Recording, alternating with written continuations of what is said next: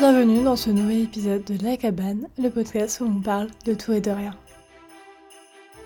Pour ceux qui écoutent les épisodes dans l'ordre et donc qui suivent le calendrier de l'Avent, il faut savoir, et du coup pour ceux aussi qui écoutent en dehors du mois de décembre, il faut savoir que ces épisodes, ceux avant et après, font partie du concept du calendrier de l'Avent où je publie un épisode de podcast tous les 10 jours jusqu'au 25 décembre, donc pour Noël. Et donc dans l'épisode précédent, qui littéralement pour moi a été tourné 30 minutes en arrière, je vous parlais, je vous conseillais donc de passer l'aspirateur dans votre chambre parce que bon, j'avais fait le constat que dans la mienne c'était pas fameux. J'ai passé l'aspirateur. Vous pouvez m'applaudir, on a fait une étape ensemble. Le sol est maintenant radieux, la poussière a disparu et j'avoue que on en avait besoin. Alors quand est-ce que je vais l'aspirateur? Pour la prochaine fois Peut-être l'année prochaine. Je ne sais pas encore, mais pour l'instant je suis fière de moi. Manquerait plus que je réorganise mes bibliothèques et là franchement on serait au top du top. Dernièrement dans les épisodes de podcast, je vous ai vraiment beaucoup parlé de dating, de choses comme ça. Et c'est pour des raisons qui sont assez logiques, mais c'est juste que j'aime beaucoup analyser les gens, le comportement humain, et j'ai déjà fait des épisodes sur les amitiés, des sujets comme ça, donc c'est vrai que je me tourne plus vers des choses autour des relations amoureuses et autres, parce que je trouve que le dating, ça englobe énormément, il y a tellement à dire, et ça évolue tellement, on va dire, à notre époque. Mais c'est pas la seule chose que j'aime, c'est pas la seule chose que j'ai envie d'analyser. Et s'il y a bien une chose aussi qui m'intéresse énormément, et je pense qu'on peut le voir avec le podcast, parce que j'ai déjà fait des épisodes sur TikTok, le marketing autour du livre, sur BookTok et j'en passe. C'est peut-être un peu plus vieux, mais franchement, j'ai quand même parlé beaucoup sur ce sujet-là.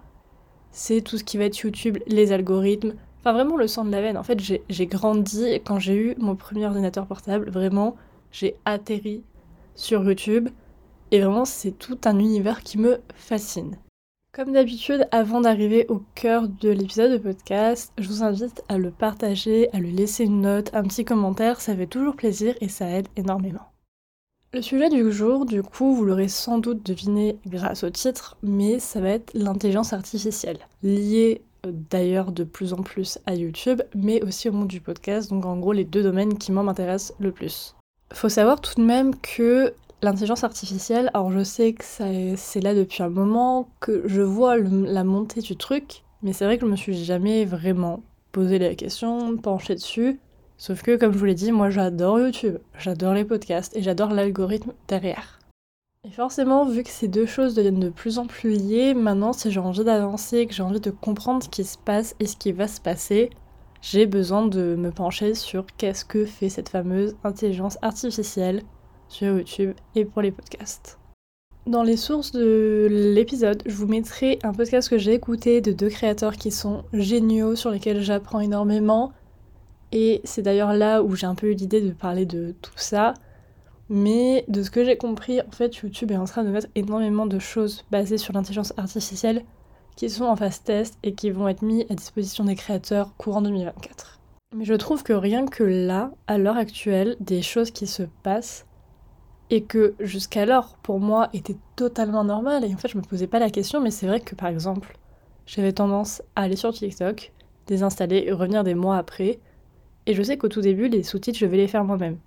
Et quand je suis revenue sur la mise à jour et que vraiment le truc captait et écrivait les sous-titres pour moi mais de façon tellement claire et vraiment quasiment sans aucune faute, je me suis dit mais waouh c'est impressionnant, c'est vraiment un changement de dingue et tout cela vraiment en quelques mois. Mais du coup, on peut se demander bah, qu'est-ce qui va se passer avec YouTube, qu'est-ce qui est prévu? Il va y avoir des trucs, mais moi je trouve c'est des trucs de taré malade. Je trouve c'est ouf. Alors, il y a des gens qui sont contre, hein. il y a des créateurs qui sont pas pour tous ces développements, il y en a qui sont hyper contents, il y en a qui pensent que c'est le futur, que c'est un truc de taré. Moi je sais pas encore, je demande à voir, mais honnêtement, c'est ouf. En fait, pour ceux qui ne savent pas, mais quand vous avez une chaîne YouTube, vous avez tous les analytiques.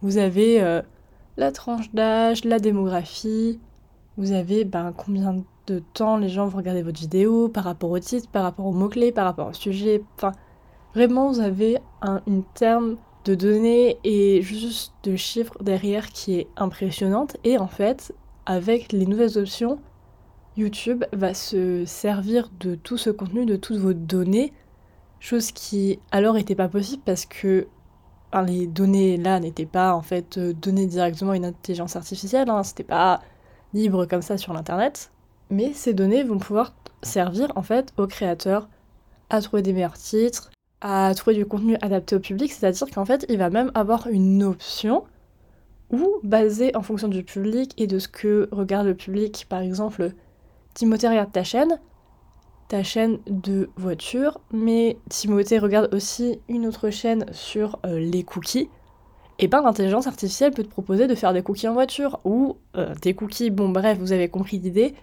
mais en fonction de tes données à toi et de ce que regardent ces utilisateurs-là, et de tout l'algorithme autour, ils vont te proposer des idées de titres, des idées de vidéos, enfin vraiment des trucs de malade. Enfin, c'est comme au final quand tu demandes à ChatGPT de t'écrire un descriptif de vidéo, un titre de vidéo ou un livre même, c'est la blueprint de ta création en fait, qui n'est pas faite par toi et qui va être réalisée en deux secondes. Ce qui est incroyablement fou. Une nouveauté aussi qui a vu le jour et qui me semble n'est pas encore sur YouTube mais qui est disponible sur TikTok. Alors c'est pas vraiment une nouveauté mais c'est plus une option on va dire. C'est comme quand vous savez il y a eu tout ce débat sur il faut mettre le petit AD, le petit ad, donc en gros, quand un influenceur fait un partenariat avec une marque, il faut le préciser dans les vidéos YouTube, sur les réseaux, c'est dans la loi, etc.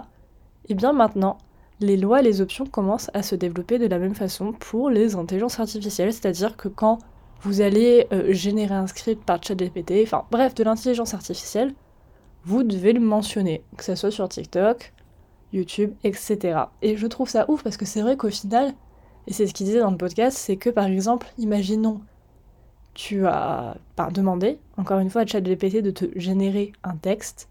Si tu le précises pas, comment les gens savent en fait que tu l'as généré Comment tu sais? C'est pas possible. Donc bref, il y a encore beaucoup de flou juridique derrière et de tout ce que ça va impliquer, mais ça a l'air incroyable. La grosse annonce de YouTube aussi, c'est quelque chose qui s'appelle Dream Screen qui en fait va te proposer de créer, en fait basé euh, de tes vidéos ou quoi, de créer en fait des vidéos déjà générées ou des backgrounds d'images, donc en gros des images de fond.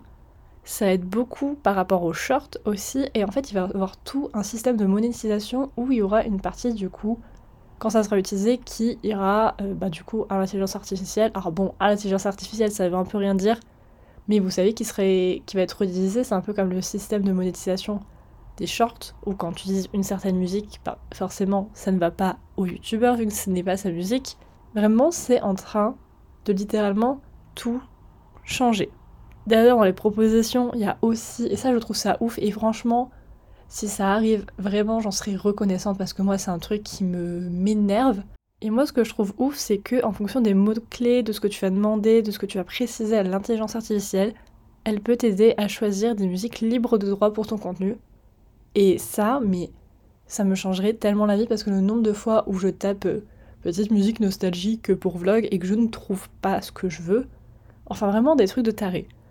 Mais le gros truc, et ça je l'ai pas vu énormément tourner encore dans les articles, sur internet. J'en ai juste entendu parler dans le podcast et vu qu'en fait le podcast est tenu par des gens qui des fois testent un peu YouTube, etc. Je pense que c'est pour ça qu'ils ont un peu les infos, qu'ils en ont parlé, mais de façon générale c'est encore très peu connu et vu que toutes ces options là sont pas disponibles au public et que c'est en gros des, bah, des testeurs qui testent ça, on n'en sait pas énormément. Mais, de ce que j'ai compris, attendez, parce que tenez-vous bien, moi ça m'a fait dépasser le cerveau et je me suis dit mais on est en train de créer un business, un marketing de taré malade. C'est que en gros, il y a en phase de préparation des artistes qui prêtent leur voix pour que leur voix soit réutilisée et créer une chanson. Alors je m'explique, en gros c'est comme ChatGPT, sauf que c'est avec la voix de quelqu'un. Donc en gros tu écris, euh, bah voilà, j'ai envie d'écrire une chanson sur l'épi déjeuner, tu sélectionnes ton artiste, et on va avoir une chanson autogénérée qui tourne autour des petits déjeuners. Je sais que dans les artistes, on a 2000 Lovato, on a... Euh, bah honnêtement, je sais plus, mais il y en a 7 apparemment au début comme Blueprint, enfin en gros les 7 premiers artistes qui vont prêter leur voix à ça. Et en fait, à partir de là, tu peux tout faire. Et donc du coup, l'un des deux présentateurs disait qu'il avait essayé et que vraiment il ne...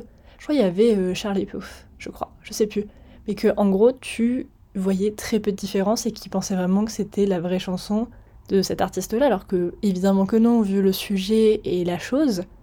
Et en fait, donc de ce que j'ai compris, tout cela va faire que ça va permettre en fait de toi en tant que créateur, tu pourras créer des sons totalement personnalisés pour ton propre contenu sur les shorts, les vidéos, etc. Et qui du coup bah, vont faire un truc de taré. Et ce qui est ouf, encore une fois, c'est que, eh bien, et c'est un peu l'argument hein, de mais qu'est-ce qu'on va faire? Qu'est-ce que. Enfin, c'est quoi l'avenir de demain? Parce que clairement, si on commence à pouvoir prendre la voix des gens, tu peux leur faire dire n'importe quoi, et c'est ce qu'ils évoquaient, c'est que si demain, la voix de Demi Lovato fait le buzz sur, euh, je sais pas, un truc gênant, tabou, etc., ça peut la mettre dans la sauce, mais de l'autre côté, c'est ce qu'il disait, c'est que si ces sept artistes-là sont en train de prêter leur voix pour. Enfin, en tant que premier artiste qui prête leur voix à un truc pareil qui va prendre une ampleur de ouf parce que vraiment la musique sur YouTube c'est incroyable et que évidemment ils sont payés pour et qui vont être payés dès qu'on utilise leur voix, mais c'est en train de créer un business de taré malade. Après, est-ce que ça vaut la peine de voir ta voix être disposée sur des paroles un peu gênantes? Faut voir, mais je trouve que l'idée derrière est juste incroyable. D'un point de vue podcast, il y a un peu moins de dinguerie parce que le podcast c'est du son. Mais mesdames et messieurs tout de même, avec la reconnaissance de voix, et je commence à parler franglais, ça ne va pas du tout la reconnaissance de voix. Déjà, l'intelligence artificielle peut capter les émotions, ton intonation, ce que tu es en train de raconter. Et en fait, tout ça, alors c'est pas dingue, hein, t'es pas en train de créer des musiques comme sur YouTube, mais tout ça permet des trucs de ouf pour en fait faire le transcript de vos vidéos, de vos podcasts, c'est-à-dire en gros de refaire le mot à mot de ce que tu es en train de dire. C'est génial pour tout ce qui est sous-titres, c'est génial pour décrire ta vidéo et c'est génial pour le SEO, donc qui est en gros le référencement de ton podcast. Et ça se fait tout seul. C'est-à-dire que c'est vrai qu'avant, bah, je devais remplir ma barre de description de podcast et tout, etc., etc. Alors je le fais toujours.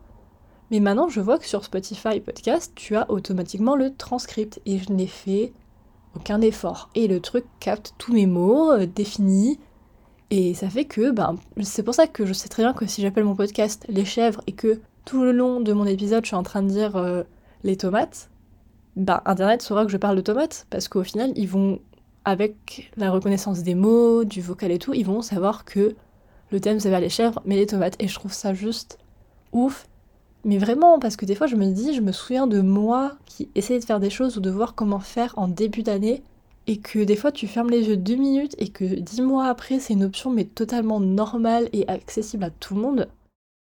Enfin voilà, euh, c'est les petites nouveautés du terme technologie. Je sais pas, en fait j'aimerais trop en discuter avec vous de ce que vous en pensez, de ce, que, ce qui est possible, de ce qui va se passer, et si vous... Parce que moi je vois plutôt d'un terme, d'un point de vue création en fait. Mais je sais pas si d'un point de vue spectateur, ça vous apporte quelque chose, si ça vous fait kiffer, s'il y a quelque chose. Mais vraiment, la vie me rend ouf. Vraiment, je suis en train de péter mon crâne à me dire, mais qu'est-ce qui est en train de se créer actuellement? C'est incroyable. Anyway, je pense que tout le monde a compris que j'étais super excitée à l'idée que tout ça se développe. En attendant, moi je vous fais des gros bisous, je vous dis à bientôt pour un nouvel épisode de podcast et n'hésitez pas à le partager encore une fois autour de vous. Bye